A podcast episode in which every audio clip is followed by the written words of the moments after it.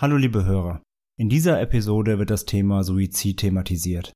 Falls du darauf vielleicht sensibel reagierst oder dich an dem Thema stören könntest, solltest du diese Folge mit Vorsicht genießen oder vielleicht sogar überspringen. Wenn du selbst unter Depressionen oder sogar Selbstmordgedanken leidest oder jemanden kennst, der daran leidet, kannst du dich jederzeit an die Telefonseelsorge wenden.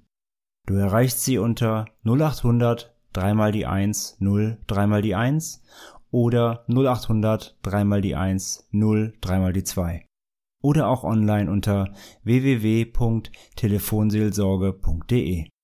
Ende mit Schrecken wird präsentiert von podriders.de, das Podcast-Netzwerk.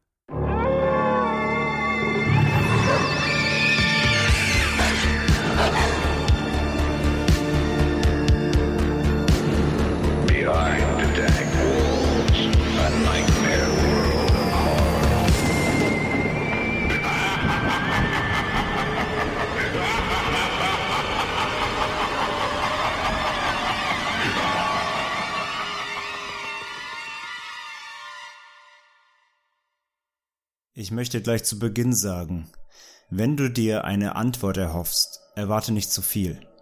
Es wird nämlich keine geben. 2005 war ich im letzten Jahr meines Studiums für Animation als Praktikant in den Nickelodeon Studios. Da ich direkt mit den Editoren und den Trickzeichnern arbeitete, konnte ich neue Folgen Tage vor ihrer Erstausstrahlung sehen. Kurz zuvor haben sie gerade den SpongeBob Schwammkopf Film fertiggestellt und das ganze Team hatte keine wirklichen neuen Ideen mehr, was den Start der angekündigten neuen Staffel hinauszögerte. Aber die Verschiebung hatte noch andere Gründe.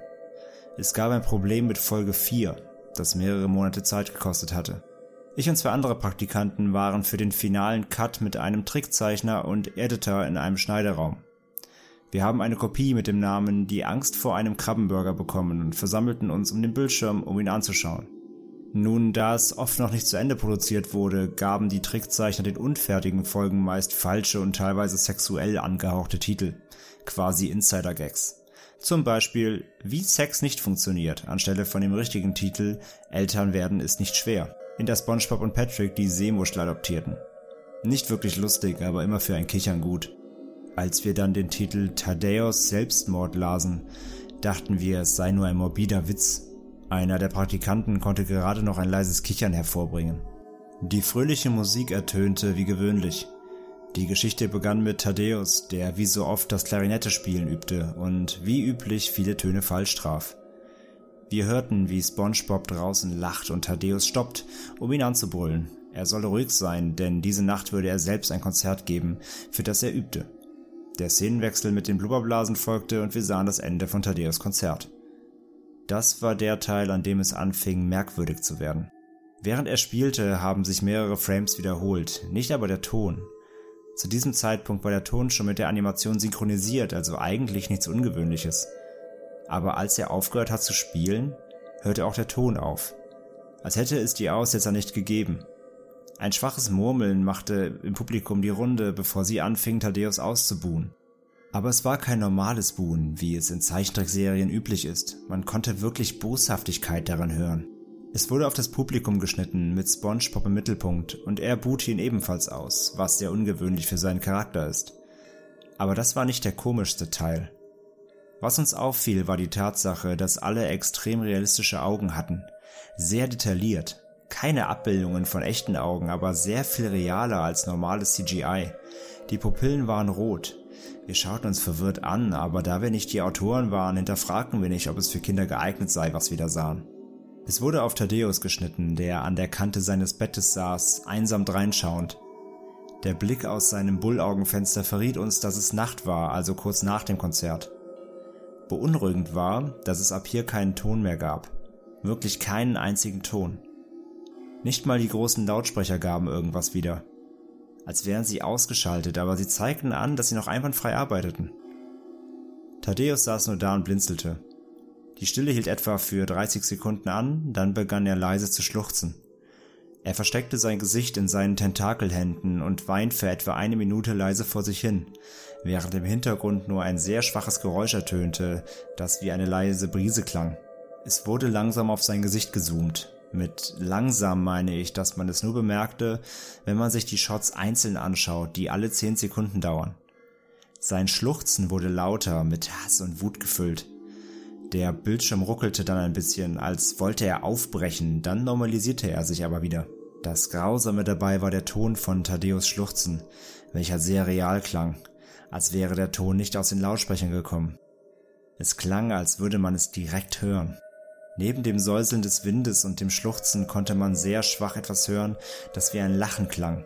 Es kam in seltsamen Abständen und es hielt nie länger als eine Sekunde an, was es uns fast unmöglich machte, den Zeitpunkt genau festzulegen. Wir hatten uns die Folge bis jetzt zweimal angeschaut, deshalb entschuldigt mich bitte, wenn ein paar Dinge komisch klingen. Nach 30 Sekunden wurde der Bildschirm unscharf und es ruckelte heftig, als es etwas auf dem Bildschirm aufblitzte, als ob einzelne Frames ausgetauscht wurden. Der Editor unterbrach die Serie und spulte Frame für Frame zurück.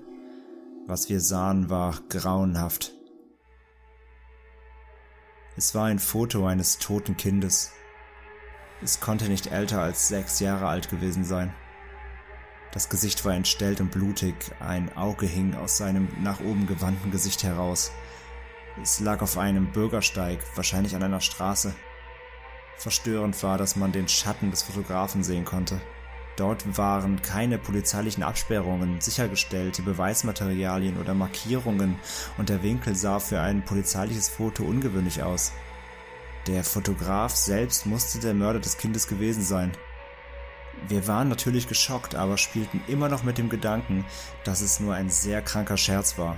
Der Bildschirm zeigte wieder Thaddeus, der immer noch schluchzte, lauter als zuvor.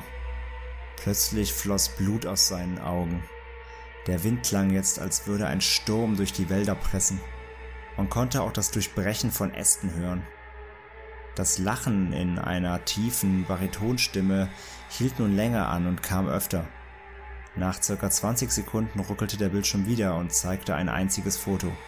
Der Editor weigerte sich zunächst zurückzuspulen. Wir alle wollten es nicht, aber wir mussten es tun.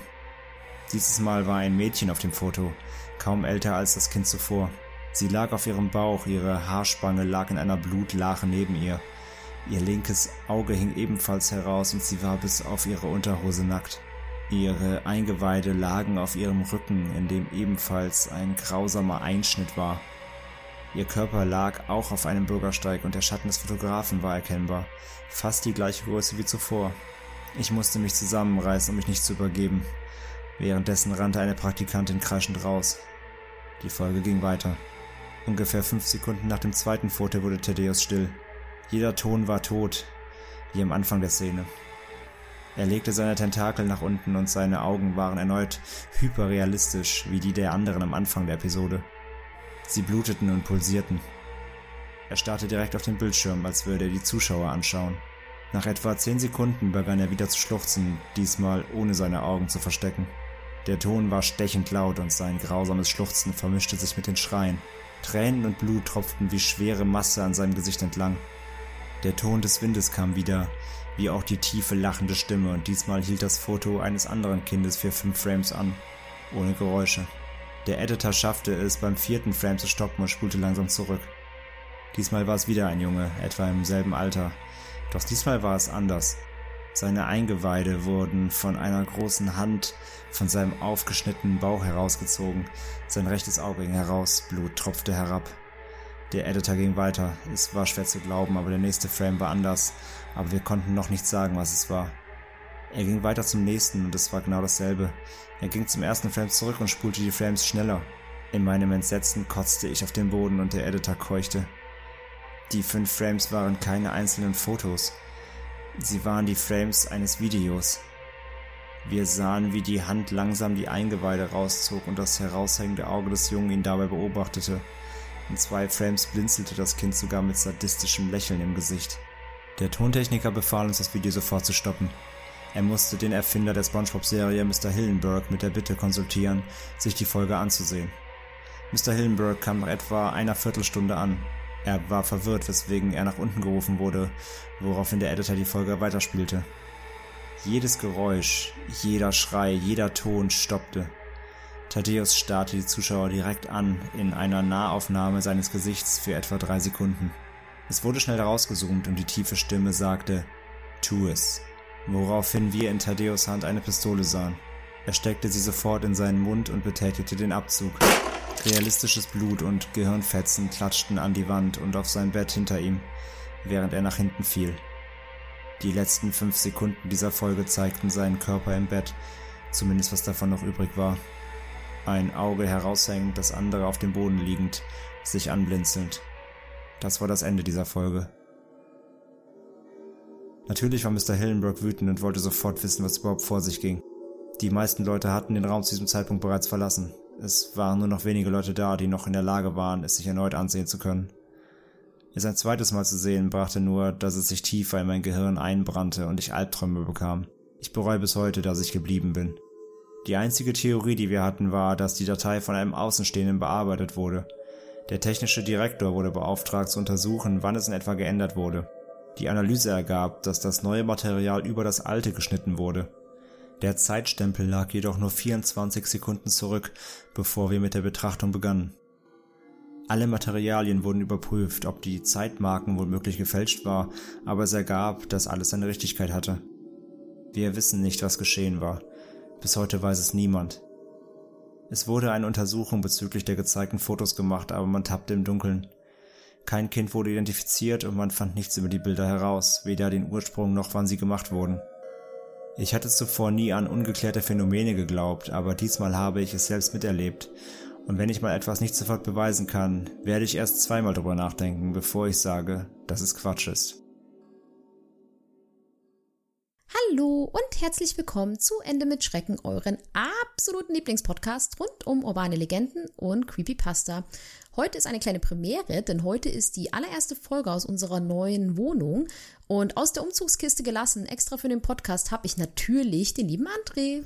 Hallo liebe Hörer, schön, dass ihr wieder da seid und ja, schön, dass ich äh, auch jetzt wieder aus der Kiste krabbeln durfte, Franzi. Sehr, sehr liebenswürdig von dir. Ich habe meine netten Momente, ja. Die sind selten, aber dann sind sie auch wirklich sehr herzlich. Vielen Dank, vielen Dank.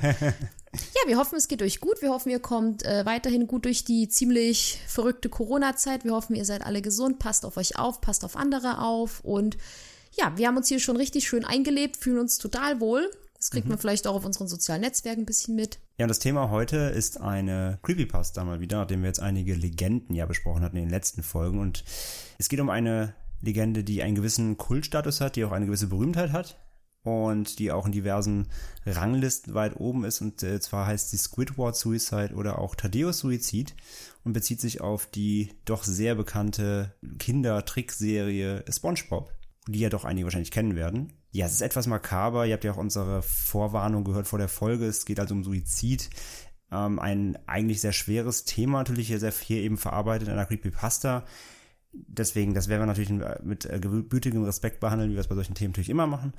Und ja, was denn äh, überhaupt der Ursprung dieser Creepypasta ist, wo das herkommt, das wird jetzt erstmal Franzi erläutern. Die Geschichte wurde am 6. April 2010 anonym bei 7chan im paranormalen Channel hochgeladen.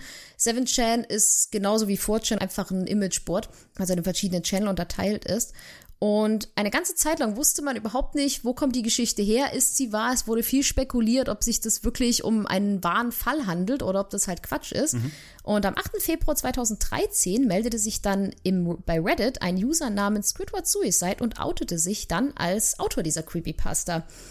Er beschrieb, dass er die eigentlich aus einer Laune herausgeschrieben hatte, nachdem er an einem Abend ganz viele andere ver verlorene Folgen von Creepypastas oder urbanen Legenden gelesen hatte und kam dann auf die Idee, einfach selbst mal eine zu verfassen. Er sagt dann selbst, dass er eigentlich nie damit gerechnet hätte, dass diese Geschichte jemals über Seven Chan hinausgehen würde. Aber er freut sich sehr darüber, dass Leute auch noch Jahre danach über diese Creepypasta sprechen und dass die halt auch einfach so einen Kultstatus für sich erlangt haben. So geht's ja vielen, das hatten wir ja schon öfter, ne? wo die Autoren dann gesagt haben, im Nachgang, sie hätten nie gedacht, dass es solche Wellen schlägt. Ne?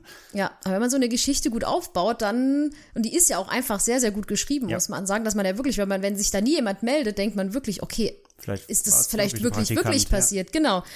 Und natürlich wurde auch diese Geschichte irgendwann bei creepypasta.com hochgeladen und zwar genau am 18. Juli 2013 und auch im deutschen Creepypasta-Wiki kann man sie mittlerweile natürlich ebenfalls lesen. Dort zählt sie unter anderem auch als historische Creepypasta und darf äh, nicht zur Löschung an, beantragt werden. Also es darf kein Löschantrag auf diese Creepypasta gestellt werden, weil sie einfach ja, erhalten bleiben muss. erhalten bleiben soll, genau, weil sie einfach auch, steht dort beschrieben, einfach wichtig für diese ganze Creepypasta-Landschaft ist.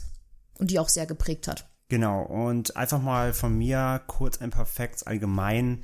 A zu Nickelodeon, dem Sender, wo es äh, SpongeBob ja ähm, quasi äh, die, die erfunden haben oder wo es zum ersten Mal gelaufen ist und auch zu SpongeBob selbst. Also Nickelodeon kennen wahrscheinlich die meisten, gerade wahrscheinlich, wenn ihr Kinder habt, werdet ihr wahrscheinlich äh, schon mal dahin gesetzt haben oder selbst als Kinder dort äh, Cartoons geschaut, sind ja ganz bekannt auch für andere Serien wie Rugrats und äh, A-Monster, was da früher so alles lief. Und ja, Nickelodeon, äh, beziehungsweise damals noch unter dem Namen Pinwheel, startete am 1. Dezember 1977 ähm, als Privatsender und am 1. April 79 folgte die Umbenennung zwei Jahre später dann in Nickelodeon erst. Und am 5. Juli 1995 also eine ganze Zeit später, fast 15 Jahre später, äh, war dann der erste Sendestart in Deutschland bei uns. Und seit dem 28. Juni 2017 heißt der Sender jetzt heutzutage nur noch Nick.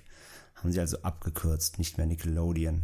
Habe ich gar nicht mitbekommen. Ich hätte gedacht, das heißt immer noch Nickelodeon. Aber mm, nee, das, das, Logo hat sich auch über die Jahre immer wieder verändert. Mittlerweile ist es wirklich nur so ganz, äh, ganz kurz. Dieses, dieses Orange ist ja denen ihre Markenfarbe. Mhm, ja.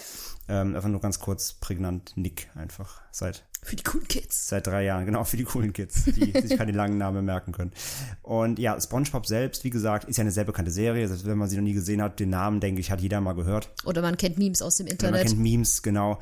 Ähm, GIFs und Co. werden ja gerne geshared von SpongeBob. Und ja, ist eine US-amerikanische Zeichentrickserie, wie gesagt, 18, äh, 1900, 1800, ja genau, 1998 von amerikanischen äh, Meeresbiologen und Trickfilmproduzenten Steven Hillenberg entwickelt.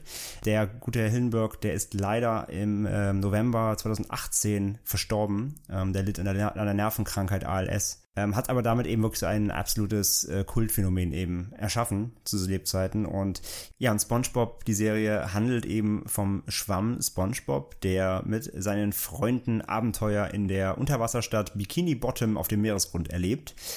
Und insgesamt gibt es 240 äh, Folgen der Serie und jede Episode beinhaltet in der Regel zwei verschiedene Kurzgeschichten. Und insgesamt gibt es somit knapp über 460 ja, Geschichten von SpongeBob.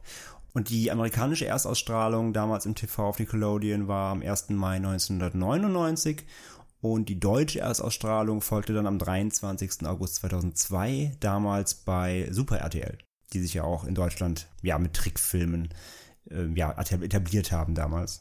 Und genau, und seitdem läuft die Serie durch, läuft auch heute noch, wie gesagt, erfreut sich größter Beliebtheit. Und wie Franzi gerade sagt, äh, allein durch das Meme-Game im Internet absoluter Kult Charakter, nicht nur bei Jung, sondern eben auch bei Alt. Und die Serie, muss man ja auch sagen, ist ja, es ist zwar in erster Linie eine Kinderserie, aber sie hat eben auch sehr viele Anspielungen, die auch für Erwachsene ähm, lustig sind. Also es gibt auch sehr viele Meta-Gags, nicht so krass wie bei den Simpsons oder so, aber es gibt schon einige Folgen, die sehr viele Meta-Anspielungen haben, die auch Erwachsene eher verstehen als Kinder tatsächlich.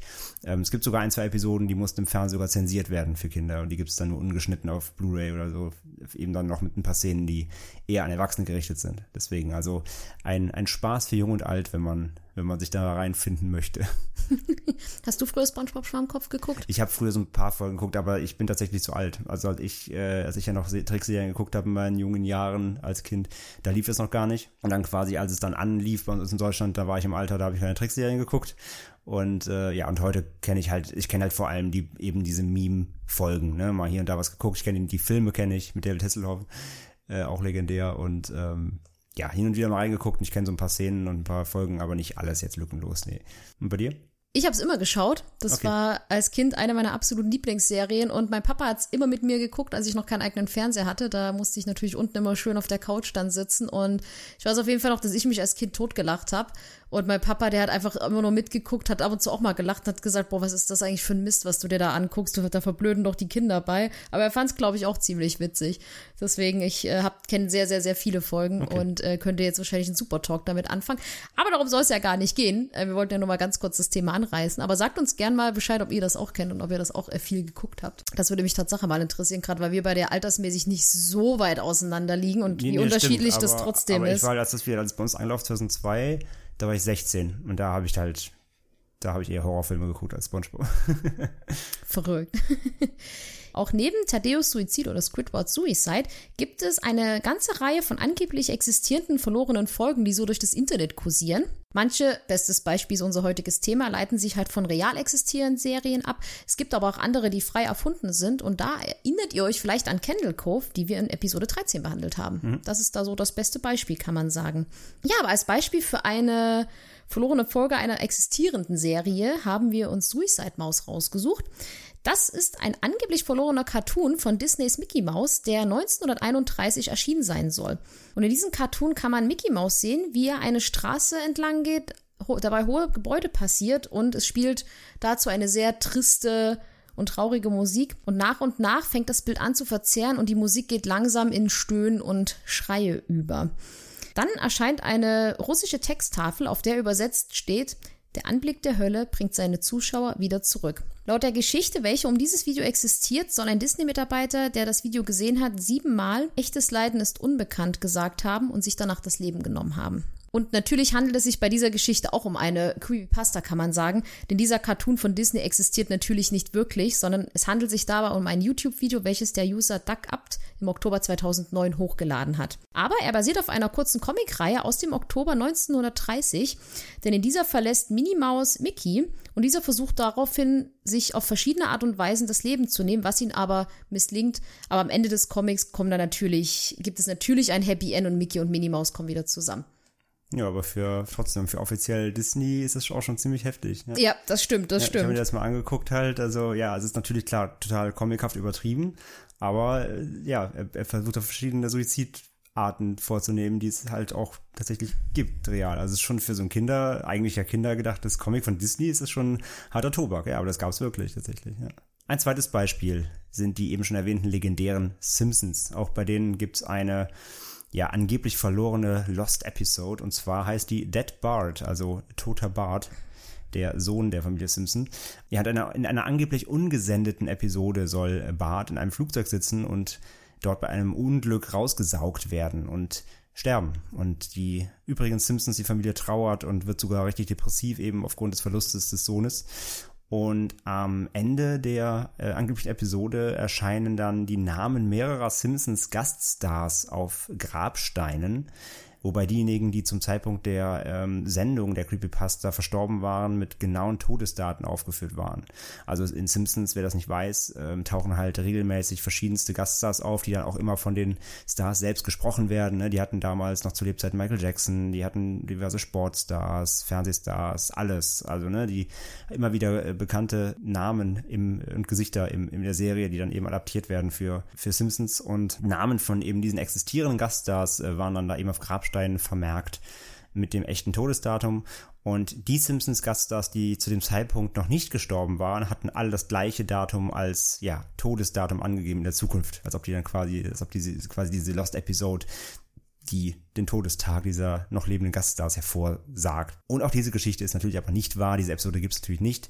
Ist ebenfalls eine Creepypasta des Users äh, KI Simpson auf der ähm, Seite GameFAQ. Das ist so ein, also Game FAQ. Das ist eine, ähm, eine Gaming, Gaming Forum, ein Messageboard für, äh, für Gaming-Austausch.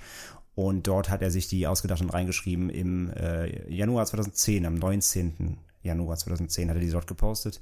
Und auch die ist eben ein bisschen viral gegangen und reiht sich ein in diesen Kanon der angeblich verlorenen Fernsehepisoden.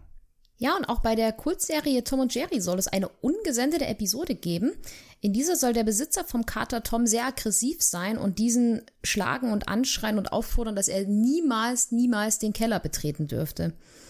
Jerry, die Maus, der in dieser Episode wohl gar nicht so wirklich aussehen soll, wie man ihn eigentlich kennt, treibt seine gewohnten Spielchen mit Tom und versucht ihn immer wieder zu dieser Kellertür zu locken und ihn dazu zu bewegen, den Keller zu betreten. Und jedes Mal, kurz bevor er den Keller erreicht, kommt dann aber der Besitzer und prügelt Tom von der Tür weg, was ihm dann sichtliche Verletzungen hinzufügt. Und Jerry, der das alles beobachtet, bekommt dann irgendwann ein wirklich schlechtes Gewissen und sticht dann den Besitzer von Tom ins Bein, wahrscheinlich um seinen, ich sage jetzt mal, Kumpel oder Rivalen dennoch zu beschützen. Tom und Jerry sind dann sichtlich zufrieden mit dem, was sie getan haben und bringen den Besitzer dann gemeinsam in den Keller, wo sie dann aber ein Massengrab vorfinden. Und man soll im ersten Moment dann glauben, dass der Besitzer in Wirklichkeit ein Serienkiller ist. Aber dann beginnt Jerry plötzlich bösartig zu grinsen und sagt, du wirst es nicht glauben. Und in diesem Moment sticht Jerry dann mehrmals auf seinen eigentlichen Kumpel Tom ein und tötet auch ihn und wirft ihn zu den anderen Leichen dazu. Und ganz am Ende bringt die Maus dann ein zu verkaufen Schild am Haus an und plant dann genau dasselbe, was er mit Tom und seinem Besitzer gemacht hat, auch mit den neuen Besitzern des Hauses zu tun. Diese Geschichte wurde im Jahr 2013 das erste Mal im Internet verbreitet und aber auch diese Geschichte gibt es natürlich auch wirklich nicht. Es handelt sich auch dabei um eine Creepypasta. Ja, es hat mich ein bisschen erinnert, gerade wo auch bei Simpsons war, ne, an Itchy und Scratchy. Quasi ja die gewalttätige Variante von Tom und Jerry innerhalb des. Ach stimmt, was die immer geschaut haben. Ja, das fand genau, ich lustig. Wo sie sich richtig zerstückeln und so weiter. Das, ja, ja, ja. Das hat mich daran erinnert. Ja, aber auch hier natürlich diese Episode von Tom und Jerry. So, also sie haben zwar immer gut geprügelt und für Cartoon-Gewalt war es ja auch mal recht, recht deftig. Aber natürlich so brutal und äh, grausam und düster wurde es bei Tom und Jerry ja dann doch nie. Und ähm, ja, ein wahres Beispiel tatsächlich aber für diese, ähm, ja, sag ich mal, es ist keine Lost-Episode, aber es passt zum Kontext. Vielleicht weiß, wissen es manche von euch schon, dass da um diese, um diese Tatsache ranken sich ja auch diverse Mythen und, und Legenden. Es gibt tatsächlich bei Disney in einem äh, Cartoon, in einem Trickfilm von Disney, gibt es tatsächlich etwas, was im Nachhinein rausgeschnitten werden musste, weil sich ein ja, Editor im Schnittraum einen Spaß erlaubt hat. Denn vielleicht kennen manche von euch den Spielfilm Bernhard und Bianca, die Mäusepolizei. Wenn ihr ihn nicht kennt, bitte guckt ihn dringend, das ist Ja, fantastisch. ich glaube, die meisten, äh, ich glaube früher, äh, also wenn man Disney-Film aufgewachsen ist, wird man den wahrscheinlich gesehen haben. Es ist im Jahr 1977, heißt im Original The Rescuers. Und äh, es gibt in dem Film tatsächlich eine, eine Szene, beziehungsweise ein Frame, wie man sagt, also einen Bildausschnitt, den man wirklich nur für eine Sekunde eben sieht und nur, nur sieht, wenn man wirklich genau im richtigen Moment, man muss genau wissen, wo die Sekunde ist, wenn man auf Pause drückt und da eben mit so Mikro Hinspulern äh, einmal hinspult, sonst sieht, übersieht man das im laufenden Film, wenn man einfach so guckt. Da gibt es ein äh, hereingestelltes Bild einer nackten Frau zu sehen. In einem Kinder-Disney-Film. Und zwar bei Filmminute 38 ähm, rasen die beiden Figuren in einer Sardinendose, die auf dem besagten Albatros äh, auf dem Rücken geschnallt ist, also quasi als sei ihr persönlicher, ihr persönliches Flugzeug, rasen sie durch die Stadt und als sie an einem Häuserblock von Hochhäusern vorbeikommen, ist in einem der Fenster eben dieses Bild zu finden, wo eine oben ohne bekleidete Dame zu sehen ist. Also nicht gezeichnet, sondern ein, ein echtes Foto. Da hat jemand da so ein Bild, wahrscheinlich aus einem, aus einem Heft oder was weiß ich, aus einem Schmuddelheft. Ein Schmuddelheftchen wollte ich auch gerade und dann sagen. eben da reingeschnitten. Äh, ja, der Film wurde dann tatsächlich von Disney, als das eben aufkam, weil es hat sich dann auch wie immer durchs Internet verbreitet, ähm, weil es eben Leute entdeckt haben. Das hat dann die Runde gemacht und Disney hat dann am 8. Januar, Januar 1999 alle Exemplare des Films einziehen lassen. Ja, durfte nicht mehr verkauft werden in der Fassung. Dann haben sie den Film eben umgeschnitten, haben, diese, haben dieses, dieses, diesen Frame entfernen lassen und dann haben sie ihn wieder neu veröffentlicht, sodass der nicht mehr im Umlauf ist. Das ist nämlich so halt quasi, das ist also natürlich ist es in diesem Sinne keine Lost Episode, aber es ist eben so ein wahrer Fall, wo etwas eben im Schnittraum hereingeschmuggelt wurde, was die Produzenten erstmal nicht wussten oder keiner mitbekommen hat. Und es gibt auch tatsächlich weitere angeblich unanständige Anspielungen in verschiedenen Trickfilmen von Disney. Das ist aber alles Spekulation, beziehungsweise da muss man, sage ich mal, dem eigenen Verstand ein bisschen freien Lauf lassen. Also das sieht man, wenn man es möchte, sage ich mal. Und ähm, die werden halt mit der eigenen Fantasie zum Leben erweckt. Das Beispiel beim Bianca ist aber das einzig bewiesene, welches definitiv von einem Disney-Mitarbeiter eben in den Film hineingeschnitten wurde. Es gibt noch weitere von Aladdin und König der Löwen soll man auf dem Plakat angeblich auch eine nackte Frau erkennen können. Und in den Wolken, äh, als Mufasa in, den, in, den, in die Wolken schaut, soll angeblich das Wort Sex in den Wolken stehen und so weiter. Und das mit viel, mit viel Fantasie kann man das alles sehen, aber da gibt es eben ellenlange äh, Threads im Internet zu. Wir verlinken da gerne mal einen Artikel zu. Aber das ist, wie gesagt, alles nicht bewiesen und wenn überhaupt mit, mit viel Fantasie zu verstehen. Aber eben Bernhard Bianca ist der einzige, bisher zumindest belegte Fall, wo so etwas in den Film tatsächlich geschmuggelt wurde. Am 21. September 2019, also im letzten Jahr, wurde eine SpongeBob-Episode ausgestrahlt namens SpongeBob in Randomland, wo vermutlich jeder, der diese Creepypasta, die wir heute behandeln, kennt, große Augen gemacht hat. Denn da gibt es Tatsache einen Verweis auf die heutige Folge.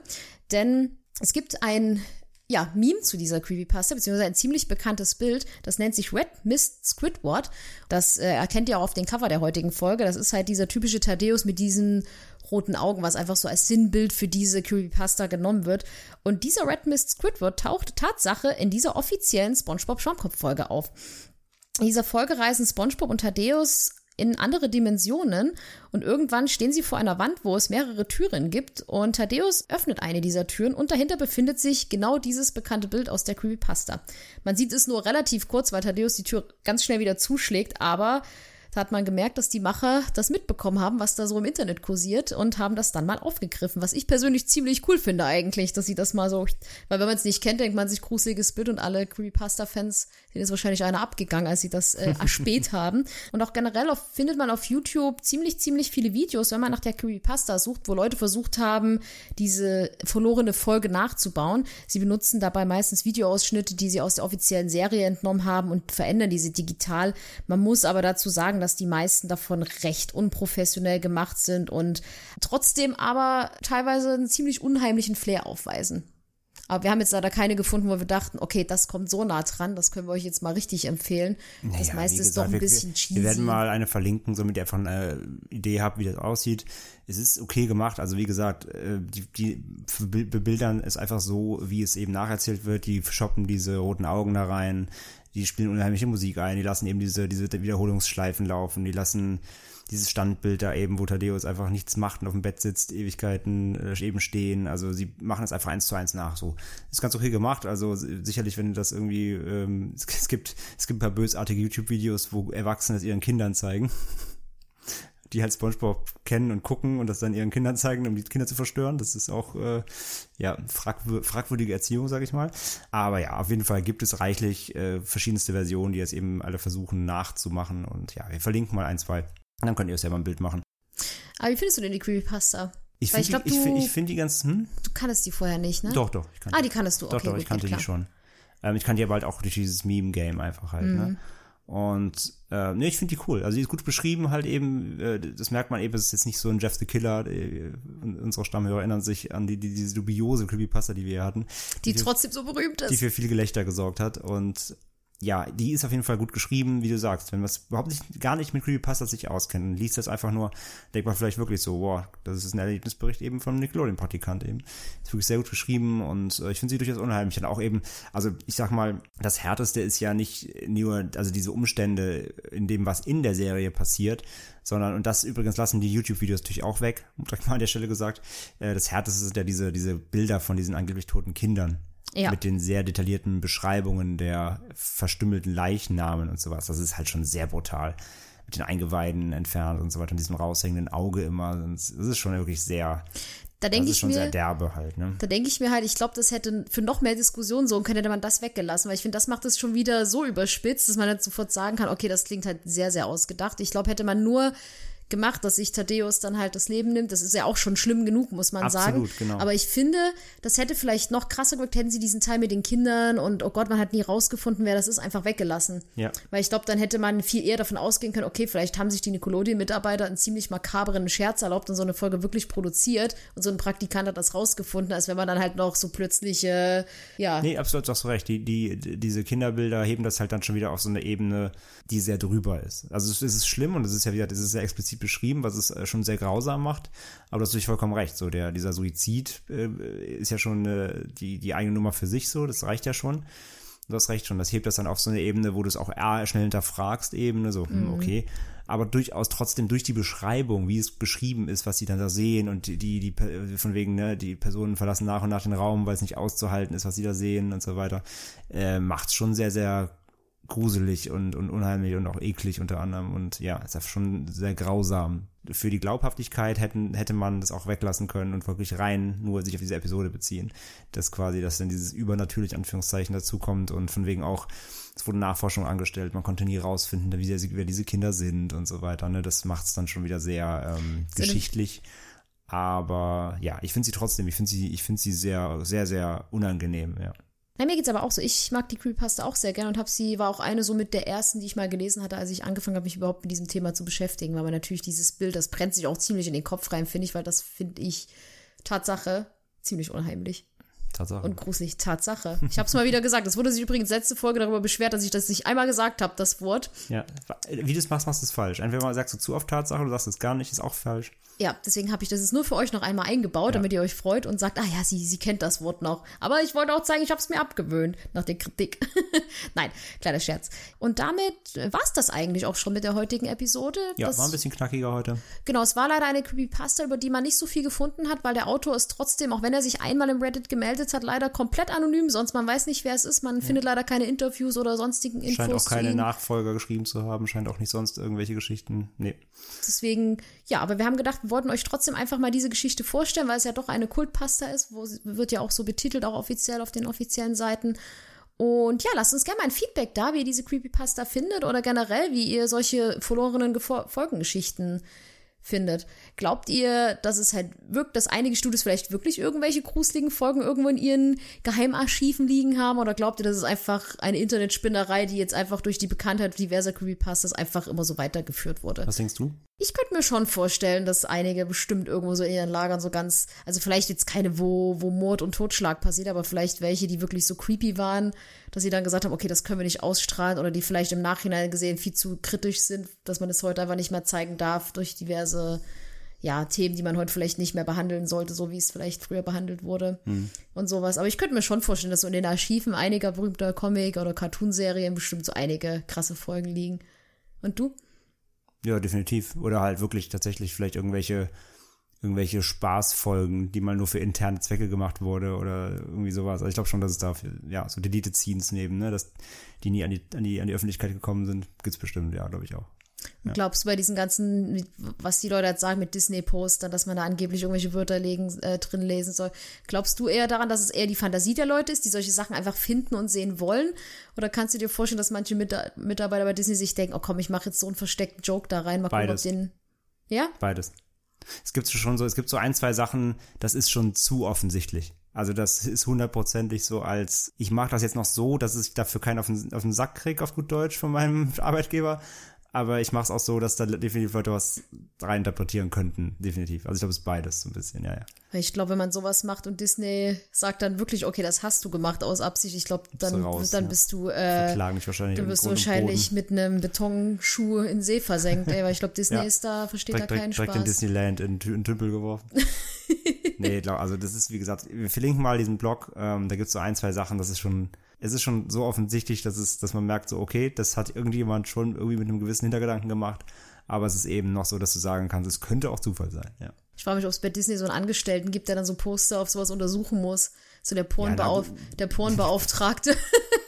Ja, das nicht, aber natürlich ist für sowas ist ja die Quality Assurance da, ne? Also klar, die nochmal über jedes Produkt drüber gehen, nochmal alles reviewen, genau gucken, ist da irgendwas, was man fehlleiten könnte und so weiter. Klar, das, dafür haben die wahrscheinlich 20 Abteilungen.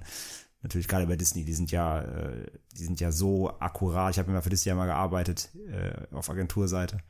Ich weiß ja, wie die ticken. So, du musst da wirklich, wenn wir für die Events geplant haben, du musst für die du kriegst halt 30 Seiten irgendwie Anleitung halt eben, was, was du darfst, was die, was die Leute nicht dürfen, was irgendwie nicht abgebildet werden darf. Zum Beispiel, wir hatten damals ähm, für ein Event hatten wir einen Donald Duck eben, also einen, einen Typ im Kostüm, ne, der eben bei uns auf dem Event rumläuft und so weiter. Und allein für den gab es halt irgendwie 20 Seiten Anleitung, so, ähm, was der halt darf, was er nicht darf, was man mit ihm machen darf und so weiter. Zum Beispiel, der darf zum Beispiel nicht vor einer Süßigkeiten, also der, der darf nicht, äh, der darf nicht irgendwo stehen, wo im Hintergrund Süßigkeiten sind. Das heißt, wenn man ein Foto macht, darf im Hintergrund nicht irgendwie ein Popcornautomat stehen, weil Disney nicht ihre Charaktere mit Süßigkeiten in Verbindung gebracht haben möchte, weil das ist schlecht für Kinder. Oder zum Beispiel, es gibt halt nur verifizierte Leute, die in diesen Kostümen auftreten dürfen. Die haben halt ein offizielles Training dafür bekommen und so weiter. Das, ne, dafür gibt's halt nicht viele in Deutschland. Und der muss dann zum Beispiel auch einen Raum haben, wo er sich umziehen kann, der keine Fenster hat, weil es darf ihn niemand sie sehen, wie er das Kostüm wechselt, weil das könnte Kinder verstören, wenn die das sehen, weil die dann quasi. Zauber ist dann weil so der Zauber gebrochen. weg ist, genau. Also da gibt es halt, dieses Disney ist da wirklich äh, absolut teuflisch, was sowas angeht, ja. Ja, das hat mir auch meine äh, eine Kollegin aus dem Studio erzählt. Die war zu Halloween, glaube ich, letztes Jahr im Disneyland Paris. Und da durften sie sich ja auch dann Kostüme anziehen und durften sich als die Disney-Prinzessinnen verkleiden. Und dann musste man direkt vorher auch glaube ich, sogar unterschreiben, das weiß ich aber jetzt nicht, dass wenn ein Kind sie gefragt hätte, hey, ich glaube, sie wollte sich als Anna verkleiden, aus hier äh, die Eiskönigin, hätte ein Kind sie gefragt, hey, darf ich ein Foto mit dir machen, hätte sie es nicht machen dürfen, weil Mhm. du darfst wohl nur mit den offiziellen Disney-Prinzessinnen da eins machen. Also das hätte sie zum Beispiel nicht gedurft und da hätte man wirklich Ärger bekommen können. Mhm. Ja, ja. So zum Beispiel. Also da sind die wohl wirklich sehr. Disney ist ganz strikt, ja. Die haben wirklich für alles Regelwerk, ja. Die schützen ihre Marken halt wie kein zweiter, ja. Aber gut, der Erfolg gibt ihnen recht, ne? Also, Das stimmt. aber wie gesagt, wenn man mit denen zusammenarbeiten muss oder sowas, ist es schon sehr, sehr anstrengend eben, weil du auf alles achten musst. Aber es gibt schon auch, es gibt auch einige richtig coole urbane Legenden so rund ums Disneyland und sowas. Kennst Ja, du ja, ja, da bestimmt auch ne? viele. Können wir auch mal eine, Folge drüber machen Können wir vielleicht. auch machen, ja, da gibt es sicherlich noch mehr, auch rund um Disney, ja. Machen wir vielleicht mal eine Sonderfolge zu dann einfach. Dann wären wir gleich am Ende heute. Und ja, wie immer die Hinweise, ne, folgt uns auf Social Media, wisst ihr Bescheid, kommt in unsere Facebook-Gruppe. Das ist äh, schön. Mit Schrecken Community, das ist schön, das sind nette Leute, das sind wir. Kommt ihr rein und dann können wir da schnacken. Und äh, ja, auch nochmal der Hinweis, äh, wie in der letzten Folge getätigt, ihr könnt uns ja jetzt äh, offiziell unterstützen, ähm, wenn ihr das gut findet, was wir hier machen und ihr das toll findet und möchtet, dass wir das noch viel- viele, viele, viele, viele, viele Folgen weitermachen können mit dem gleichen Elan und Zeitaufwand und Co., dann äh, könnt ihr ab sofort bei Patreon oder Steady, sind zwei äh, Crowdfunding-Plattformen, könnt ihr uns äh, mit ein wenig äh, Trinkgeld supporten. Geht dazu einfach auf unsere Webseite www.endemitschrecken.de und dann findet ihr da jetzt auch im, äh, im Menü findet ihr den Punkt unterstützen. Da klickt ihr drauf und dann könnt ihr, kriegt ihr eine genaue Anleitung, wie ihr das machen könnt. Ansonsten einfach auch im rechts auf der Seite findet ihr die beiden Links zu Patreon und Steady. Aber wie gesagt, geht am besten auf diese Unterstützen-Seite auf unserer Webseite und da findet ihr genau die Anleitung, wie ihr das macht, falls ihr da nicht so bewandert seid mit diesen beiden äh, Plattformen. Und ja, ihr kriegt dann nicht nur A, diese Folgen, die ihr gerade hier hört, äh, ein bisschen früher. Die kriegt ihr nämlich dann drei Tage vorab, bevor sie offiziell dann erscheinen äh, für die Öffentlichkeit. Und zudem kriegt ihr auch noch Bonus-Episoden von uns, die nirgendwo anders erscheinen. Zum einen äh, unser neues Format Fortsetzung folgt, in dem wir ähm, ja, Fortsetzungen von behandelten Creepypastas machen. Zum Beispiel das No End House 2 ist da bereits online und Nummer 3 ist auch gerade schon in Vorbereitung, erscheint da bald. Das zweite Format ist äh, eine SCP-Serie. Erinnert euch an die Folge unserer SCP Foundation, wo wir über diese ja fiktive, fiktive, wie kann man es sagen, Investigation Bureau, die halt unheimliche Dinge auf der Welt erforschen und äh, bändigen, einfangen und studieren. Da- Das geht bei uns bald dort in Serie. Bereiten wir auch gerade den Start vor. Und äh, dann bekommt ihr da eben Zusatzcontent, der nirgendwo anders zu hören ist. Deswegen klickt euch rein. Ähm, Für nur 2,50 Euro im Monat seid ihr dabei. Und dann könnt ihr Unterstützer werden. Dann freuen wir uns sehr und ihr euch hoffentlich auch über unsere Bonusgeschichten. Und ja, das würde uns, uns sehr viel bedeuten. Ähm, ansonsten, wenn ihr das nicht aufbringen könnt im Monat, kein Problem dann ist unser größter Lohn auch immer noch, wenn ihr uns einfach weiterempfehlt, erzählt euren Freunden, Familie, jeden, den ihr kennt, von unserem Podcast und hört einfach fleißig weiter. Und das ist dann auch ein großer Lohn für uns und für unsere Arbeit hier. Und ich glaube, damit hätten wir es. Ja, Ja, sagt Franzi. Und ja, wir hoffen, ihr hattet wieder ein bisschen Freude mit uns, ein bisschen Grusel und wir hören uns in der nächsten Folge wieder. Und bis dahin sagen wir lieber ein Ende mit Schrecken als Schrecken ohne Ende. tschüss. Tschüss.